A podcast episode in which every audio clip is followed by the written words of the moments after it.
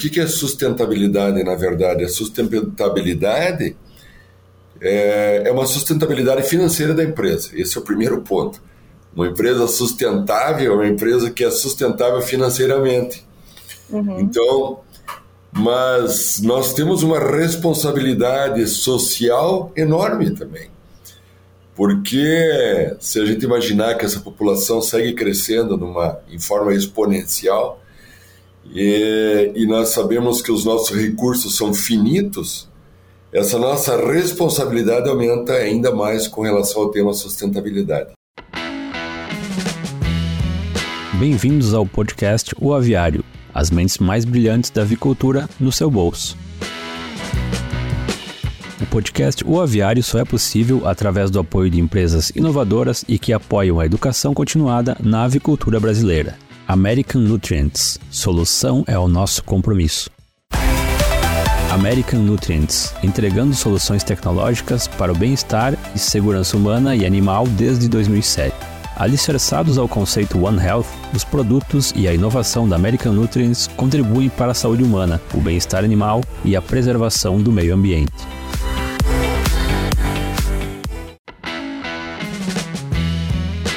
Bom dia, Vitor. Que prazer te ter aqui no nosso podcast.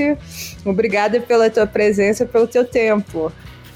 Bom dia, Elizabeth. É um, é, um, é um prazer, é muito bom realmente ter uma oportunidade como essa. E eu acho que esse é o nosso papel, né? A gente tentar contribuir um pouco e replicar um pouco o pouco conhecimento que a gente tem com os outros colegas. E parabéns pelo teu trabalho, por essa tua iniciativa. É, na verdade, assim, ó, Vitor, o que a gente busca aqui é, é, um público bastante diverso. Então, nós temos uhum. estudantes, nós temos professores, cientistas, profissionais da área e até pessoas que só querem conhecer um pouco da avicultura que, é, que assistem o nosso podcast. Então, as nossas perguntas vão ser é, tentando fazer com que todo mundo, independente de qual seja a, a, a situação, entenda a temática e o que eu gosto muito de conversar é sobre é, que todo mundo fala muito em sustentabilidade, mas não explica o que, que é, o que, que na prática é. Então, assim, uma, uma das coisas que a gente vai tentar trabalhar é como que a, a indústria aí de genética está trabalhando nisso, mas antes da gente entrar nessa, nessa conversa, eu queria saber um pouco do Vitor, que é assim um líder da avicultura, fez, já, já trabalhou em tudo, né, Vitor? Você já fez a parte aí de campo, de todas as áreas. Conta pra gente como é que foi aí a tua jornada, como é que,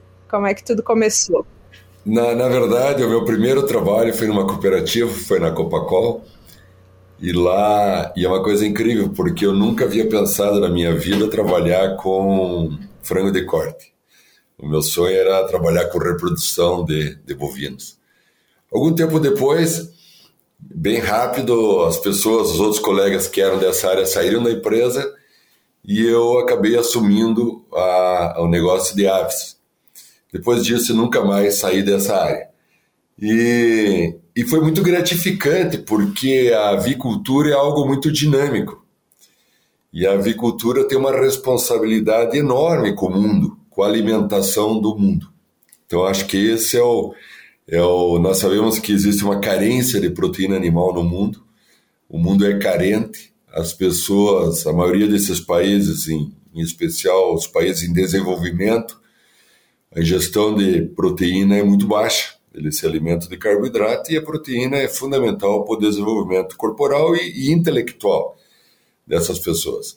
Depois disso, aí eu acabei trabalhando em em outras empresas, especificamente na área de, de nutrição animal, até o momento que eu, que eu passei, a, eu retornei anteriormente para a área de produção, onde eu acabei sendo o presidente da, da Tyson no Brasil. Então aí eu tive outra vez a, o, o, papel e assumi a responsabilidade, e aí quando se fala em sustentabilidade, que nós vamos falar um pouquinho mais para frente, nessa companhia voltar a trabalhar muito forte nessa, em todas essas áreas.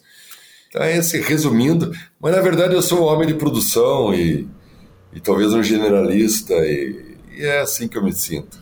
E que é super importante, na verdade, porque você conseguir ligar todos os pontos da cadeia é fundamental. Acho que é isso que está faltando para a sustentabilidade, que todo mundo trabalha pensando assim: eu trabalho no incubatório, ter, entreguei os ovos, acabou meu serviço.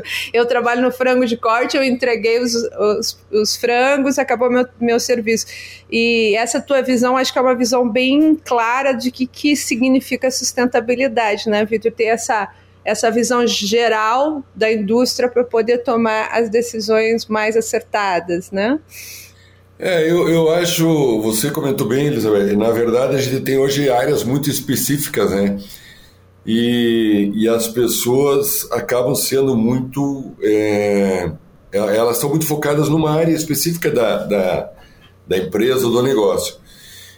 E tudo está interligado, como você comentou. A, a, o que, que é sustentabilidade, na verdade? A sustentabilidade é, é uma sustentabilidade financeira da empresa. Esse é o primeiro ponto.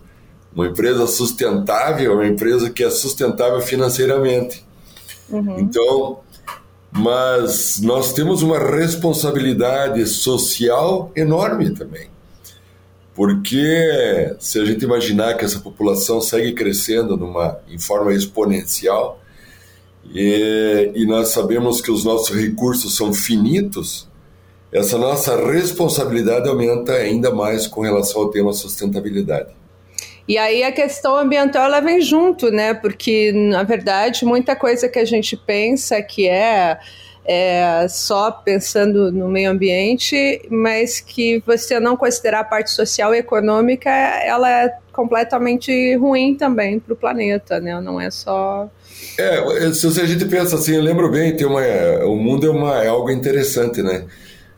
Você tem, por exemplo, alguns países, quando nós falamos que os recursos são finitos, nós imaginamos a Europa, por exemplo. A Europa não tem mais como expandir muito o negócio deles devido ao risco de poluição ambiental. Então, eles hoje têm excessos de, de resíduos de nitrogênio, uhum. por exemplo, no solo, excesso de fósforo, e então isso faz com que dificulte a expansão da, da cadeia toda lá. E em contrapartida, eu, eu lembro bem uma história que essa é interessante. No passado, o professor Nick Dales, que é um um pesquisador, era um nutricionista americano assim espetacular, e nós começamos a discutir esse tema sobre fósforo, por exemplo, e como melhorar a digestibilidade do fósforo para reduzir, reduzir a contaminação do solo. E, e, nesse momento nos Estados Unidos ele disse: Puxa, mas nós temos falta de fósforo em algumas regiões e temos excesso de fósforo em outras regiões. Então basta transferir, transferir essa cama do frango e das regiões de baixos níveis de fósforo para as regiões que não que de, das regiões que têm altos níveis de fósforo, elevados níveis de fósforo. Então nós aí no Brasil, da mesma forma, né, o solo é carente em fósforo. Eu estou usando o tema fósforo, né, mas quando a gente fala em sustentabilidade, nós falamos também na utilização dos resíduos dos aviários, dos, dos dejetos de suínos, da forma de nós processarmos isso e reintroduzirmos ela, ele no solo uh, outra vez. Então a sustentabilidade está totalmente conectada a todas essas áreas. A área de nutrição, uma área específica que você é uma grande conhecedora dessa área, com a área de agrícola, como nós podemos transferir esses nutrientes para a área agrícola também, para que reciclem isso e retornem para o animal. Então, realmente, é, é, é bastante complexo e é muito é muito bonito isso tudo, né? É uma e e aí quando a gente comenta um pouco da área genética, por exemplo, a genética tem uma responsabilidade enorme com isso. Porque a genética tem a responsabilidade de transformar essas proteínas de origem vegetal, esses nutrientes, em proteína de origem animal, com o menor consumo possível de alimento transformamos em proteína.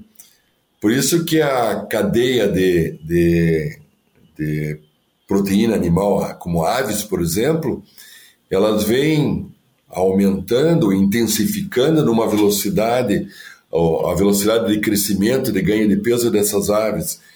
e a redução do consumo de, de nutrientes para produzir uma grama ou um quilo de, de carne vem reduzindo muito, porque essa é a nossa grande responsabilidade. O que, por exemplo, pode produzir tanta proteína animal com o menor consumo de nutrientes do que o frango de corte? O frango tem essa grande responsabilidade em alimentar o mundo produzindo pouco resíduo. Então a gente vai falar um pouquinho de ah, quais são as opções que nós temos no mundo, por exemplo. Ah, nós temos o peixe. O peixe tem uma capacidade de conversão alimentar fantástica. Ele consegue ter uma, uma conversão alimentar negativa em algumas situações. No entanto, ele produz muito resíduo também. Ele acaba produzindo muito resíduo. Nós temos regiões do mundo que nós produzimos peixe em cativeiro, que nós temos problema de excesso de resíduo nessas regiões já. Então, é, é, em contrapartida, o frango, nós já temos frango também que em determinados momentos da vida deles tem conversão alimentar negativa, quer dizer, eles comem, eles ganham mais peso do que eles comem. Então isso é, é, é espetacular. E nessa questão, nessa questão do, da genética, o, que, que o que, que, a gente pode esperar mais, né, Vitor? Porque se fala muito em conversão alimentar, eu até sou uma das grandes questionadoras da conversão alimentar como ela é hoje, porque na verdade, assim, eu, eu sei que o frango ele consegue, acho que é, na Nova Zelândia eles têm uma conversão baixíssima, né, porque eles não têm um, o, o custo metabólico de pressão infecciosa é muito baixo, então eles conseguem uma uma, pelo menos é o que eles me informaram, que eles conseguem uma, uma conversão assim que é fabulosa lá com eles. Mas, assim, a minha grande preocupação, principalmente na América Latina, e é o que, que eu sempre trago aqui para o podcast, é assim: você traz um frango para dentro do abatedouro com uma conversão 1,5, né? Aqui no Brasil. E aí você chega lá, você tem 2%, que diz que é normal ter 2% de, de, de condenações, Vitor. Então, no final, aquela conversão, se você considerar a carne que é vendida, ela tem uma perda muito grande. Como que a genética tem visto isso, se ela tem visto dessa forma, se existe uma tendência da gente olhar para o produto final e menos para o frango vivo? Qual seria a, tu, a, a tua visão disso? Na verdade, existe mais, existe mais de 40 atributos, 40 variáveis que nós usamos no programa de seleção. O que mais pesa? O primeiro, os primeiros atributos, por exemplo, são Conversão alimentar, por que conversão alimentar? Por causa do custo de produção. Né? Então, esse é um dos primeiros pontos. Aí nós temos velocidade de crescimento, rendimento de carcaça. Depois, esses são os pontos assim que têm um, um, um impacto direto no custo. Mas daí existem todas as outras variáveis, por exemplo, empenamento, rusticidade, robustez.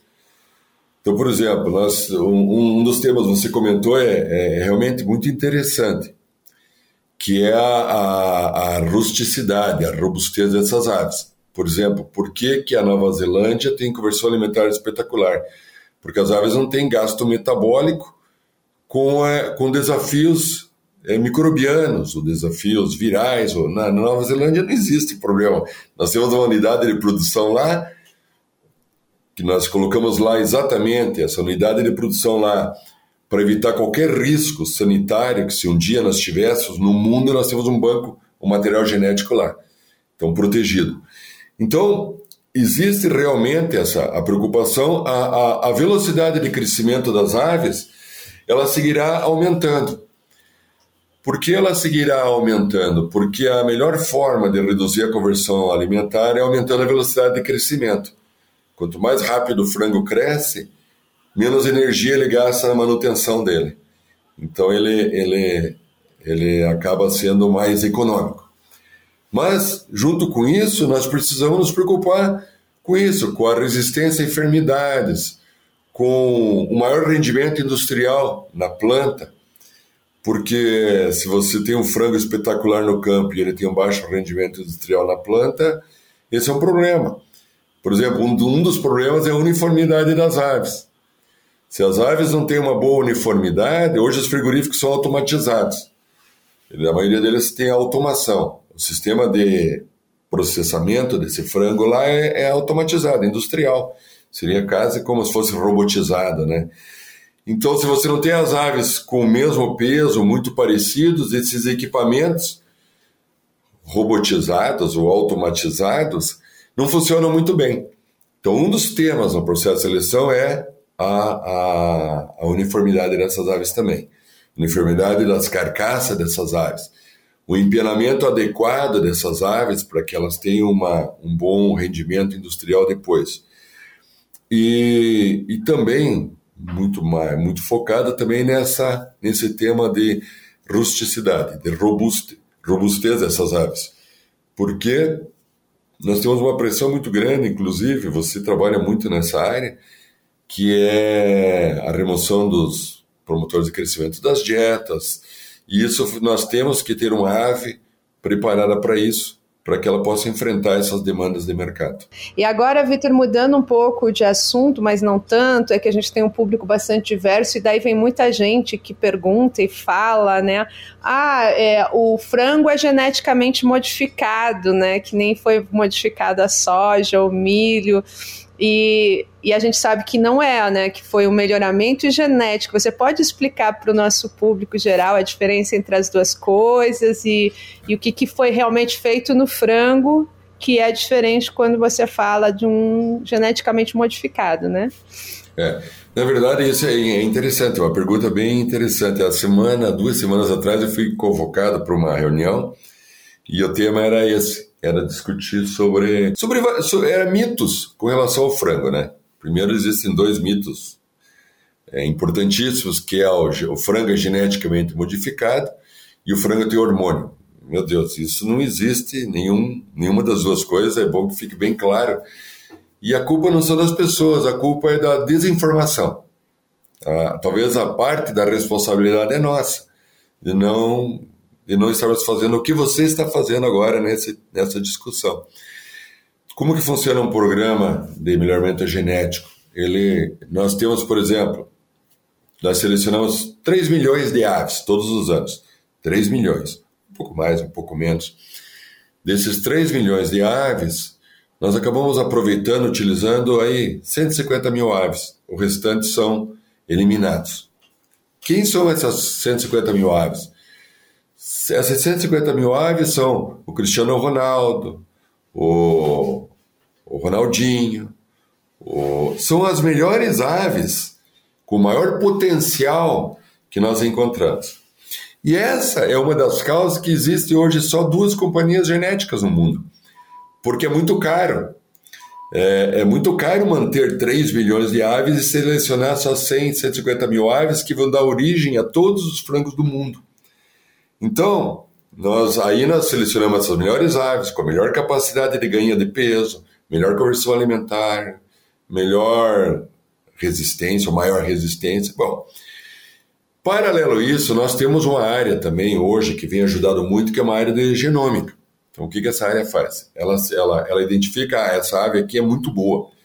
Então, vamos ver, vamos tentar entender os genes dessas aves muito boas. Então, através dessa área de genômica, nós já poderíamos hoje olhar, bom, sem olhar a ave, nós poderíamos dizer, ah, essa ave que tem essa característica, esses genes, ela é muito boa. Então, essa família de aves vamos utilizar. Existe essa, essa, essa ferramenta, mas não existe a transgenia, que é pegar gene de um, de um pato, colocar o gene numa ave, numa galinha, pegar o gene de uma cabra, colocar num suíno. Não, não existe essa área de transgenia. É a área só de identificar os genes que têm um grande potencial para essas aves. Essa é a ideia. Então isso é bem claro. Não, não existe uma, por exemplo, que nem é, é, existe na, na, nos vegetais, eles utilizam muitas vezes a transgenia, que é, por exemplo, pegar lá o gene do, da, da soja, colocar o gene do amendoim para ter uma outra característica de resistência, tá? Nas aves não, não existe. No nosso programa genético não existe essa transgenia. Existe nos animais uma transgenia, por exemplo, na tentativa de produzir insulina do leite, sabe, para ajudar no, no, ser humano. É, é um comentário que a gente faz, né? Por exemplo, duas, três semanas atrás, ocorreu um transplante cardíaco com coração de suínos no humano e que obteve sucesso. Pô, isso é fantástico. Imagine nós podemos ter um, um, uma técnica dessa para ajudar todas essas pessoas que não conseguem fazer um transplante cardíaco. Então, existem esses benefícios todos. Mas voltando ao tema, transgenia não existe na, no melhoramento genético. Nós selecionamos as aves que têm o maior potencial de crescimento, potencial de resistência a enfermidades, e nós até identificamos os genes dessas aves que, que têm essa maior capacidade é, de produzir uma performance melhor. Mas transgenia, não. Mutação de genes, tudo isso não, não existe no programa de seleção é, genética. E por isso, assim, que também uma, uma situação aqui no frango, por ele não ter gestação, é muito mais rápido, né? Se você comparar com a com o melhoramento genético que você faz em bovinos, digamos assim. Então, porque o pessoal se espanta, ele diz assim, não, o frango tem hormônio porque não pode ter sido tão rápido esse desenvolvimento. Então, tem vários fatores aí de vantagem né, na parte de aves. Não, você tem uma ideia, a gente só, eu gosto de usar esse exemplo. Se nós, um frango ele cresce em 42 dias por aí, ele cresce 110 vezes. Então, por exemplo, um pintinho que tem 42 gramas terá quase 5 quilos com 50 dias. Se a gente usar essa correlação, um bebê de 3 quilos teria 330 quilos com dois meses. Então você imagine um bebê com, com dois meses com 330 quilos. Essa é a relação do frango. E como é que ele faz isso? Geneticamente, crescimento, selecionando as aves que têm esse potencial de crescimento. Então, é, é realmente espantoso. Mas se a gente falar um pouco da qualidade da proteína animal, né? Nossa, a qualidade da proteína animal hoje que nós temos do frango, dos suínos, do peixe, do bovino, é espetacular, do ovino. Nós temos uma, uma qualidade de proteína animal, o ovo, espetacular isso. Isso, isso se deve. E outra coisa, uma qualidade com custo acessível, que as pessoas possam ingerir esses nutrientes. Eles não conseguem ter acesso a, a uma fonte de proteína animal. Essa é a causa. Não eles são. Então, realmente, é, é, é, o nosso papel é divulgar isso e demonstrar que essas fontes de proteína são espetaculares, são de uma qualidade. Que teve muito trabalho, muita ciência, né, por trás disso, que não é uma coisa assim que acontece de forma né, espontânea. A gente realmente faz muito trabalho, trabalho de vários profissionais aí, de várias várias pessoas ao longo dos anos para que a avicultura seja essa maravilha que é. Eu tenho muito orgulho de fazer parte disso e acredito que você também. E um, um, outro ponto assim que a gente comenta bastante aqui na, no, no podcast é a questão de é, avaliação dos, dos plantéis e, e, e, realmente você utilizar os dados, né, os resultados, as informações que vêm do campo. Existe assim alguma formação no sentido deles trabalharem melhor esses dados, terem mais recursos para captar esses dados no campo e levar né, para o mercado, é, analisar, sentar, discutir. Como funciona essa parte de, vamos falar, de manejo dos dados que saem do campo, Vitor? É, é, existe, uma, existe algo interessante, né? O, o, ocorreu um êxodo rural e hoje está ocorrendo um êxodo urbano. As pessoas. Por que, que as pessoas não ficavam no campo? Porque era muito difícil e eles não tinham um retorno financeiro.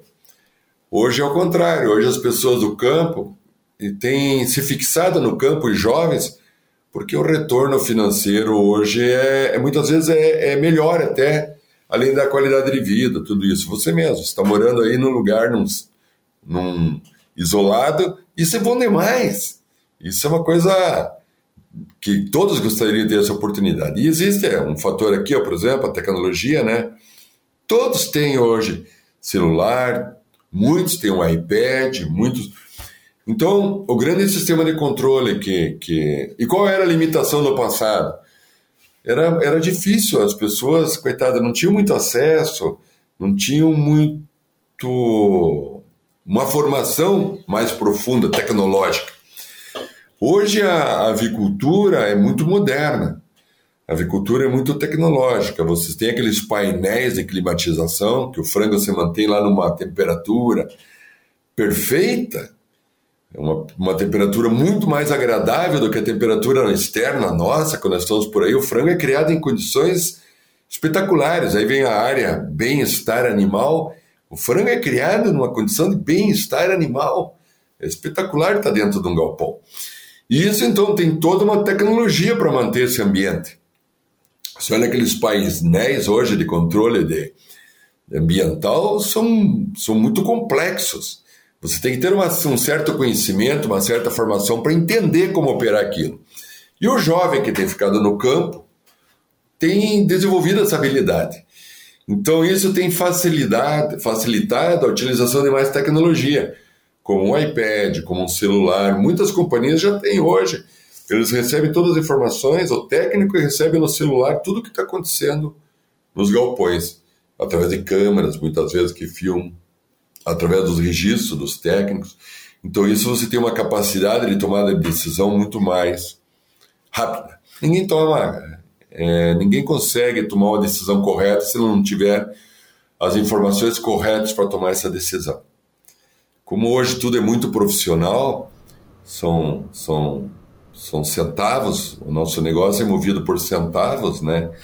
A gente tem que estar tá muito focado nisso, em como fazer esses controles. Vem evoluindo bastante, Elizabeth, mas eu acho que ainda nós temos um mundo muito grande para um potencial enorme a ser desenvolvido nessa área ainda. Ainda existe uma carência ainda importante. Mas é. estamos caminhando nesse sentido. Tem que trabalhar, acho que a gente tem que trabalhar todo mundo junto aí para melhorar a forma como a gente pode tirar a informação do que já existe para errar menos, né, para ser mais, mais efetivo no que a gente faz. É bastante informação aqui, eu acho que todo mundo que está ouvindo já aprendeu bastante, dava para conversar muito mais, né, tudo isso. Mas o nosso tempinho já está chegando no final.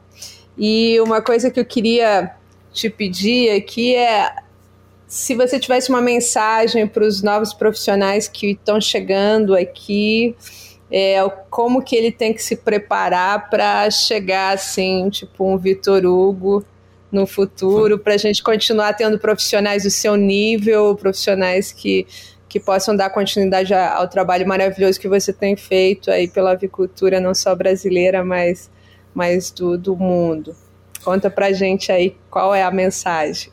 Eu, eu sabe, existe hoje uma. Bom, primeiro ponto importante, queria falar para vocês: esse mercado que nós estamos aqui é um mercado promissor. Vocês terão empregabilidade nesse negócio por forever, para sempre. Porque, como vocês viram, entenderam, existe uma demanda de proteína e nós somos os grandes fornecedores os Estados Unidos, o Brasil, a Argentina, são os grandes fornecedores que vão alimentar o mundo. Então, esse é um fator importantíssimo. É uma grande oportunidade de trabalho. Segundo ponto, ah, eu acho que é dedicação, né? As pessoas têm que se dedicar, elas têm que estudar e elas têm que trabalhar, elas têm que ter vontade de trabalhar. Isso é uma coisa, nada é fácil. O, o a, a gente consegue as coisas no mundo trabalhando, estudando, se dedicando. E talvez é um fator importante, sabe? Eu acho que a humildade é uma coisa extremamente importante, sabe? Estejam abertos, estejam humildes a receber informação das pessoas que podem ajudar. Se cada um de nós contar um pouquinho da história, certamente várias pessoas ajudaram-nos, é, Elizabeth. Eu acho que sempre alguém está ajudando você aprender um pouquinho mais. E todos os dias nós aprendemos um pouco mais. É uma coisa. O, o aprendizado é, é, diário, ele é contínuo. E a, e a velocidade com que essas informações vêm chegando hoje são muito maiores do que nós tínhamos no passado. Então, a, eu acho que a dedicação, a, a honestidade, a, a sinceridade, ou, são a ética, são princípios básicos, né? E uma coisa importante, pessoal, consigam se relacionar, né? Falar, se comunicar com as pessoas. Tem gente muito boa e tem dificuldade de comunicação, tem dificuldade de relacionamento. Também tem espaço para essas pessoas. Vão trabalhar lá num, numa sala fechada, computadorizada, informatizada, não importa. Mas o mais importante de tudo isso, Elizabeth, eu acho, é explicar para, deixar bem claro o potencial que nós temos para essas pessoas. E a carência que nós temos para essas pessoas, nós temos uma carência muito grande hoje de profissionais capacitados. Está se criando um vácuo grande. Então, e uma e ainda e só para concluir, vocês têm que não adianta vocês querem é, vocês tentarem focar só, só só na ciência. Vocês têm que também trabalhar aí na prática. Se vocês conseguirem ter a ciência conectar com a prática, vocês serão imbatíveis. É, na verdade, é isso que eu gostaria de dizer, Elizabeth. Eu queria agradecer muito. Foi muito bom esse nosso bate-papo aqui, de verdade, é muito agradável. E se você precisar numa outra oportunidade, teria o maior prazer de estar contigo aí outra vez. Com certeza, muito obrigada a você. E mais uma vez, assim, não só obrigado pelo teu tempo aqui no podcast, mas obrigado por tudo que tem feito pela avicultura porque quando outro dia eu estava numa, numa palestra, acho que até te mandei lá e colocaram, ah, obrigado Vitor Hugo, Brandalize, pela, por tudo, tudo que você tinha é, auxiliado né, nesse contexto. E isso, assim, acho que a gente, como irmãos, digamos assim, de, é. de profissão, a gente se sente muito orgulhoso do quanto o Brasil faz diferença no mundo nessa área. E queria te agradecer por isso também. É, foi uma conversa maravilhosa. Vamos ver se a gente marca de novo. E para vocês que estão nos escutando, aproveitem aí para aprender mais um pouquinho com o Vitor e estamos à disposição. A gente volta nas próximas semanas aqui. Obrigada, Vitor. Um bom dia para você. Obrigado você também. Tchau, tchau.